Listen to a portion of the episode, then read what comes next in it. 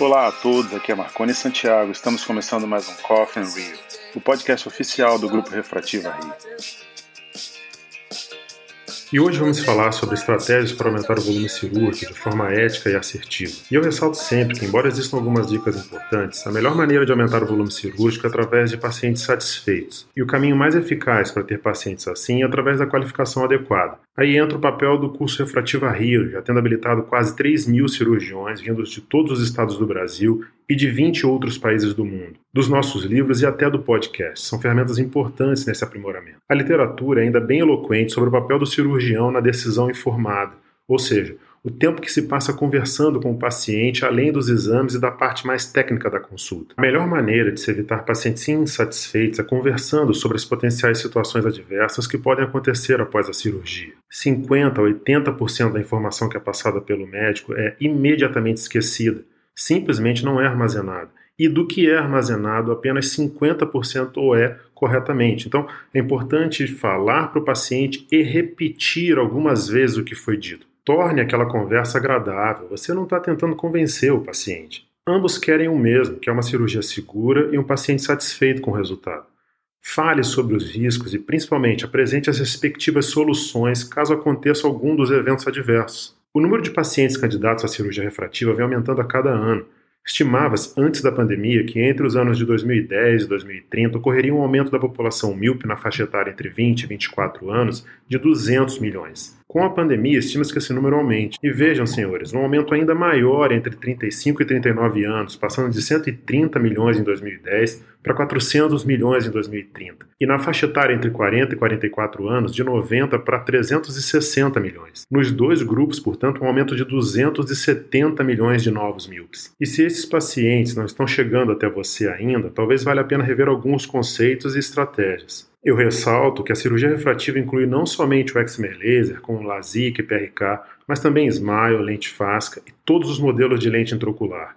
Além disso, deve fazer parte do espectro de cirurgias do cirurgião que faz refrativa, o anel intraestromal, crosslinking, MIGS e até DMEC. Esse conjunto representa um amplo espectro de faixa etária de possibilidades cirúrgicas. É por isso que no curso Refrativa Rio temos wet altamente elaborados de cada uma dessas técnicas, entre outros. A propósito, eu lembro a todos que têm me mandado mensagens carinhosas, com saudade do nosso curso presencial e de toda a experiência que vivemos ali, que o curso Refrativa Rio será entre os dias 3 e 7 de julho. Uma boa notícia para esse momento é que nosso último survey mostrou que quase 90% dos nossos alunos já estão vacinados. Reitero ainda que estamos tomando as mais rígidas medidas de proteção e segurança, como salas maiores e com filtros de ar, máscaras e álcool em gel, além de implementar diariamente o inquérito epidemiológico. As vagas são limitadas, então inscreva-se. Vá lá no site cursorefrativario Lembro também que estamos lançando o Refrativa Rio Prime, que está tendo uma procura incrível. O Prime é um curso hands-on para cinco alunos que vão realizar cirurgias em pacientes, claro, sob nossa atenta supervisão de LASIK com fento, microcerato e PRK. O curso é aqui no nosso centro cirúrgico e, além dessas cirurgias, revemos todo o conteúdo teórico e fazemos wet labs antes das cirurgias reais. O curso dura cinco dias e quem quiser se inscrever, entre em contato com Elina Paz pelo número 17 99723 9711 e eu relembro que todos os alunos do curso Refrativa Rio e do Refrativa Rio Prime ganham o nosso e-book. E em breve divulgaremos o nosso mais novo lançamento, está ficando incrível, aguarde.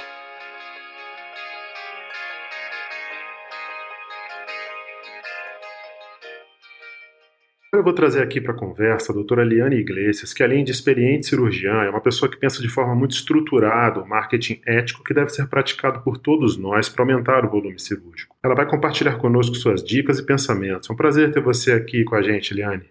Marconi, muito obrigada. É um prazer poder estar aqui falando entre colegas oftalmologistas de dicas do nosso dia a dia que são tão importantes numa clínica refrativa que possa aumentar muito o nosso volume cirúrgico. Vamos lá, então, a gente vai começar a repassar as dicas mais importantes que a gente vê na prática do dia a dia. Eu vou começar perguntando, dentro desse contexto, o que os pacientes realmente querem saber no pré-operatório, Diane? Os pacientes que nos procuram para uma avaliação pré-operatória, no protocolo de uma cirurgia refrativa, a grande maioria tem como pontos importantes nessa primeira consulta avaliar a segurança do procedimento, eles normalmente querem saber a diferença entre as diversas técnicas cirúrgicas, quais são mais seguras do que outras. Normalmente eles querem saber as taxas de sucesso em cada uma dessas técnicas cirúrgicas e no caso do grau e da idade deles próprios, quais as taxas de sucesso para cada um deles. É, se normalmente eles vão sentir dor no decorrer do intraoperatório, ou mesmo depois, nos primeiros dias é, da cirurgia. Eles normalmente nos questionam da taxa de retoque. Se o grau não for corrigido, se eles podem fazer o retoque, quantas vezes podem ser submetidos ao retoque. E com muita frequência nos questionam quando podem retornar às atividades normais, tanto de trabalho, como de esporte, como de suas vidas pessoais.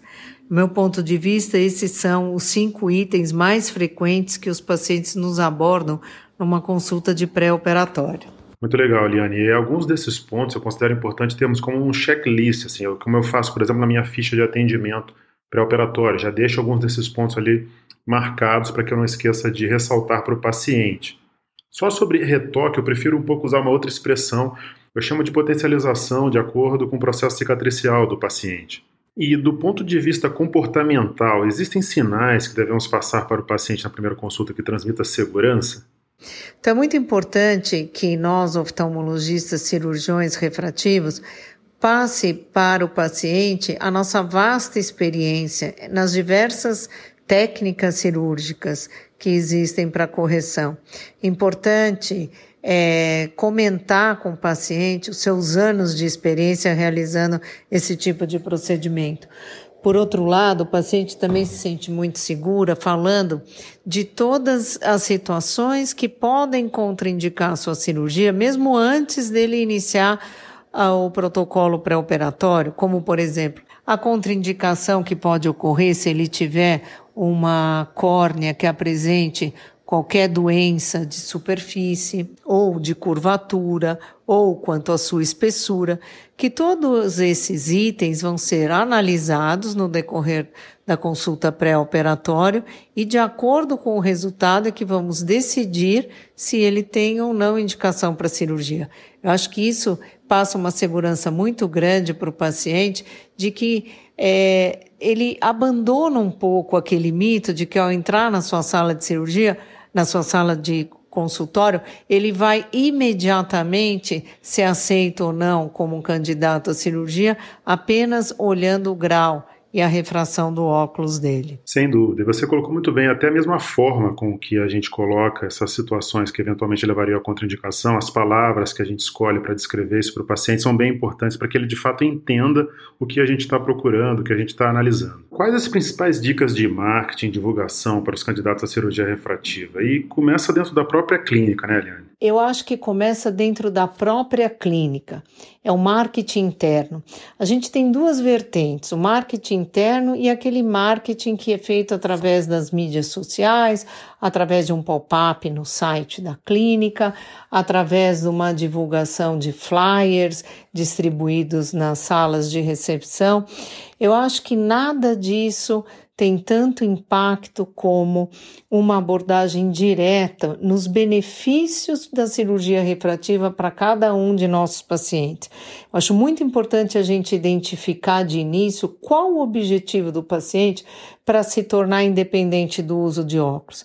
É porque ele é um esportista de alto rendimento, ou mesmo um esportista de lazer de fim de semana, mas o que ele quer é ficar independente do óculos por causa do seu esporte, ou porque ele preza a beleza e a estética facial e não quer usar óculos em festas, é, no seu dia a dia, ou porque ele quer um desempenho melhor da cuidade visual sem o uso de óculos para o seu trabalho. Enfim, eu acho que tudo isso deve ser abordado de início e como uma consequência, a gente deve falar das novas aquisições de altas tecnologias através dos aparelhos a laser, do fento segundo, de qualquer outra cirurgia personalizada. Eu acho que isso tem um impacto muito menor no paciente hoje em dia. O paciente ele sabe que o concorrente, que a clínica numa cidade grande como as a que trabalhamos, ele tem também uma tecnologia de ponta e eu não acho que isso surta um efeito de marketing muito importante para o paciente. Acho que o mais importante é se pautar nos benefícios que a cirurgia vai traduzir para aquele indivíduo de acordo com o que ele te coloca como objetivo principal para ficar independente do óculos. E depois, como uma consequência, eu acho que deve ser abordado a parte de custos a longo prazo desse procedimento que ele vai fazer. Sim, aqui fica claro que essa conversa sobre transferência de conhecimento em relação aos benefícios que o paciente pode ter é uma conversa mais longa, que exige uma consulta que leva realmente mais tempo. E a propósito, Eliane, pegando aí o final da sua resposta, dentro do conceito de valor versus custo, como abordar a questão financeira de forma ética e benéfica? Dentro desse conceito de valor versus custo, eu acho que existe uma abordagem assertiva é, quanto à questão financeira, de uma forma ética e que surta um benefício para o paciente. Então, abordar quanto ao valor da cirurgia, eu te dou um desconto, você pode fazer a cirurgia por um valor mais baixo, eu acho que são abordagens é, um pouco antiéticas, afinal de contas, a gente não está num comércio vendendo um produto, né?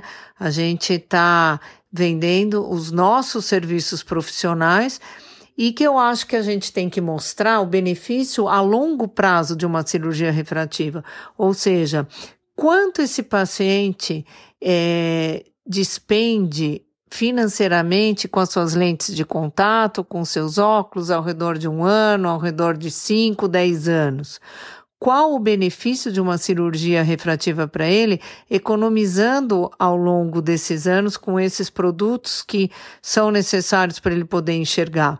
Por outro lado, é não fazer uma, uma propaganda em cima do valor da cirurgia, em em cima do benefício da cirurgia a longo prazo. Eu acho que é uma forma muito mais ética de se abordar essa questão valor versus custo. Em dois ou três anos, uma cirurgia refrativa se paga se ele for fazer a conta dos gastos que ele tem ao decorrer desses anos com lente de contato e óculos. Sem dúvida. É importante que o paciente compreenda o real valor do procedimento que a gente propõe, né? além da, do ganho de qualidade de vida realmente que se consegue é, se tornando independente do uso de uma órtese como óculos ou lente de contato. E qual a importância de se fazer a adequada divulgação de casos de sucesso, Eliane? E como você acha melhor fazer essa divulgação? Não há dúvida que os nossos cases de sucesso são é, a, é a nossa melhor ferramenta de marketing, né? Eu acho que um paciente satisfeito e feliz ele é o maior replicador e o maior marqueteiro da sua, da sua clínica em cirurgia refrativa, né? Então, eu acho importante que este paciente também, ele faça essa divulgação no momento adequado. E para que ele faça isso, ele tem que ser visto obrigatoriamente pelo cirurgião refrativo entre o primeiro e o segundo mês do pós-operatório. Nós sabemos que o pós-operatório imediato não é quando a gente tem o paciente mais satisfeito. Esse paciente, entre a quarta e oitava semana, é muito importante que seja visto pelo próprio cirurgião. É nesse momento em que a gente tem a oportunidade de parabenizá-lo pela sua independência do óculos, pela sua satisfação, por ter alcançado seu objetivo. Então, eu acho importante que essa consulta seja indiscutivelmente feita pelo cirurgião e nesse momento também a gente possa se disponibilizar para esse paciente para os devidos referenciamentos de amigos, de familiares, quando você parabeniza e você tem esse retorno de muita satisfação do paciente, né? Eu acho que na primeiro pós-operatório, na primeira semana do pós-operatório que a gente tem como protocolo a visita do paciente na clínica, ele pode ser visto pelo seu assistente porque não é uma visita tão crucial quanto a esse marketing por trás, né? É, na, na, conversa e, e, e na indicação de que essa felicidade pode ser replicada para a sociedade dele de amigos e familiares. Sim, essa estratégia potencializa o efeito replicador de um paciente satisfeito. E já aproveitando o gancho, qual a sua opinião sobre e qual é esse efeito replicador do contato entre pacientes já operado com um potencial candidato? Vale a pena a marcação de consulta casada? O que eu posso observar na prática do dia a dia no consultório, eu em particular nunca fiz é, agendamentos de consultas casadas de forma proposital do pré e do pós-operatório, embora elas aconteçam com muita frequência, justamente porque eu tento equilibrar no decorrer das minhas agendas de atendimento que eu tenha pacientes de pré e pós-operatório durante o mesmo período já que os pacientes de pré-operatório me demandam muito mais tempo e eu possa dar uma agilizada né, na minha agenda quando eu vejo os pacientes de pós-operatórios intercalados com os de pré. E eu, na prática, não posso dizer em absoluto que na sala de espera, conversa entre esses pacientes, é, em alguma situação tenham tido efeitos é, desencorajadores para os candidatos de cirurgia. Ao contrário, realmente eu nunca pensei em consultas casadas, marcação de consultas casadas, mas eu percebo sim que os pacientes de pós-operatório normalmente são questionados por candidatos que estejam ali ao lado deles e eu vejo que, no geral, o feedback sempre é positivo, encorajador e acabam sim estimulando esse novo candidato para a cirurgia. Eliane, tentando ser mais esclarecedor para quem está ouvindo a gente, como padronizar e integrar o atendimento da clínica a fim de tornar a cirurgia refrativa uma opção para qualquer paciente? Eu acho muito importante numa clínica onde a especialidade é cirurgia refrativa que a gente padronize, integre todo o atendimento do início ao fim. Começando no call center, quando um paciente nos telefona, eu acho muito importante, ao invés de perguntar simplesmente, você deseja agendar uma consulta? Se nós somos uma clínica de especialidade cirúrgica, eu acho que a primeira pergunta deve ser: o senhor está nos procurando porque foi uma indicação? para cirurgia. O senhor está é, ciente de que nós somos uma clínica referência em cirurgia refrativa, por isso sua procura? Ou seja, a gente já dá oportunidade para que esse paciente responda sim ou não, somente uma consulta, mas você já incita a pergunta para esse paciente que ele já fica com a picadinha da mosca, ou seja, ele já fica pensando: puxa vida, será que eu posso ser um candidato para ficar independente do uso de óculos? Mas foi uma simples pergunta no call center. Ninguém está tentando induzir o paciente a nada. Você está perguntando se ele procurou por isso e você já está informando que a sua clínica é de referência na cirurgia refrativa. A partir daí, quando ele chega para o atendimento e ele já passa no pré atendimento com as nossas atendentes de enfermagem, eu acho muito importante que se o paciente está com óculos ou com lente, no momento de uma anamnese muito bem feita na triagem, que também seja novamente questionado. O senhor está aqui conosco porque foi indicado por alguém ou sabe que somos referência em cirurgia refrativa? Quer dizer, eu acho que esse paciente, quando ele entra na sala do médico, ele já ouviu tantas vezes essa pergunta que ele acabou se sentindo realmente no local e é de excelência para uma independência de óculos. Com muita probabilidade, é ele quem vai nos questionar neste momento. Doutor, eu posso realmente ficar livre do uso do meu óculos, da minha lente de contato? Ele questiona o médico. E eu acho que nesse momento uma forma muito ética e muito bem colocada, que acaba virando um marketing a favor do médico, é falar para o paciente: sim, você é um candidato à cirurgia refrativa à sua independência de óculos e lente, desde que seus exames dentro de um protocolo clínico e de faixa de visão de grau de visão te permita fazer a cirurgia. Então, se é o seu desejo, vamos agora desencadear uma série de exames, vamos ver se você tem a possibilidade de fazer a cirurgia.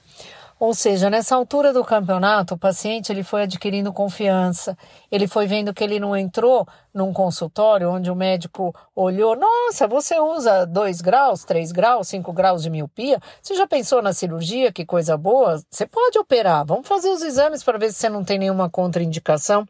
Isso soa muito comercial, muito marqueteiro e eu acho que dá um impacto muito negativo nos pacientes.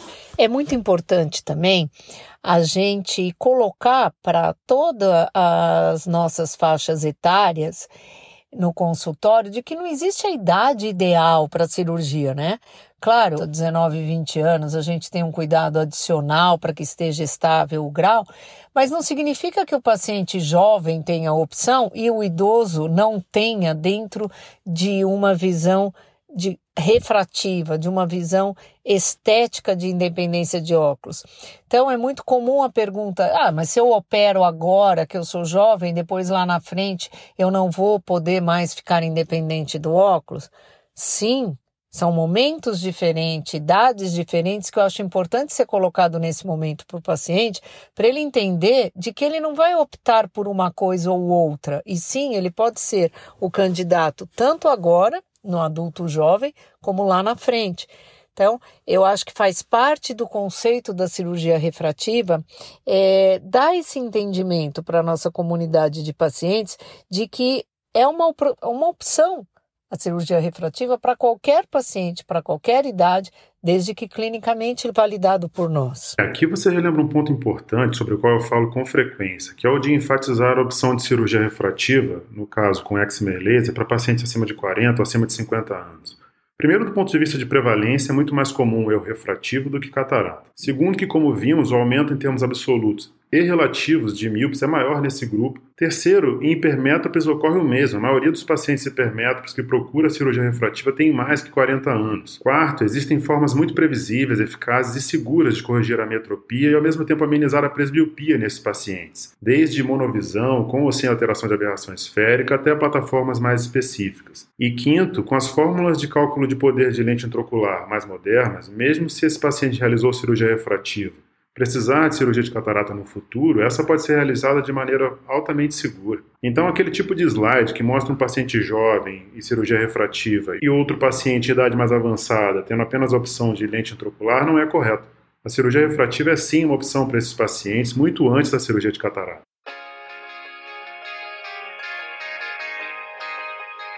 Para finalizar, então, Eliane, acho que a sua principal dica seria tornar toda essa experiência algo único para o paciente, né? tentar de alguma forma deixar claro, deixar claro todo o valor que a cirurgia refrativa traz, desde o primeiro contato do paciente com a clínica até, obviamente, a conversa com o cirurgião. É tornar essa jornada do paciente, do início que ele entra em contato com o nosso call center, até que a gente finaliza todo esse processo cirúrgico e pós-operatório, passando pela toda investigação, segurança ao paciente, da técnica escolhida, compartilhar tudo isso, caminhar ao lado do paciente em toda essa jornada, é muito importante, transformando toda essa experiência em algo único que o faça replicar para todos os seus amigos e familiares e ele acaba se tornando o nosso maior e principal instrumento de marketing.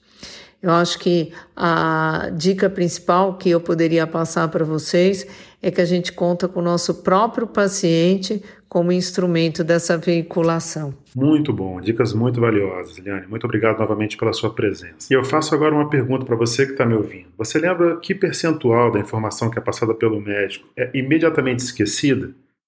Não, né?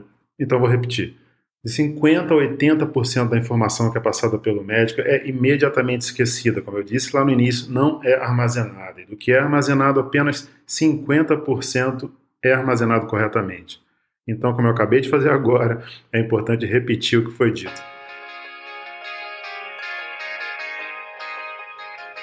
E a minha dica cultural de hoje é o filme documentário Agente Duplo, que aqui no Brasil está disponível no Globoplay. É um documentário chileno e será a única obra latino-americana presente no Oscar desse ano. O filme segue um agente contratado para avaliar as condições de uma casa de repouso que recebe idosos. Agente Duplo é rodado como um filme no ar e com grandes doses de humor o que o torna excepcional por retratar um drama que normalmente não chama muita atenção. Eu fui assistindo pensando que era uma comédia leve e me deparei, na verdade, com uma obra sincera e sensível sobre solidão e abandono em pessoas que vivem nos lares de idosos. A jovem diretora chilena Maite Alberdi acabou de completar 38 anos, é reconhecida no Chile por se concentrar em grupos que normalmente não são o centro das atenções do cinema. Um dos seus filmes mais conhecidos antes de Agente Duplo é Los Ninhos, sobre crianças com síndrome de Down. O documentário indicado ao Oscar Agente Duplo já ganhou diversos prêmios internacionais e é uma boa aposta. Vale a pena ver.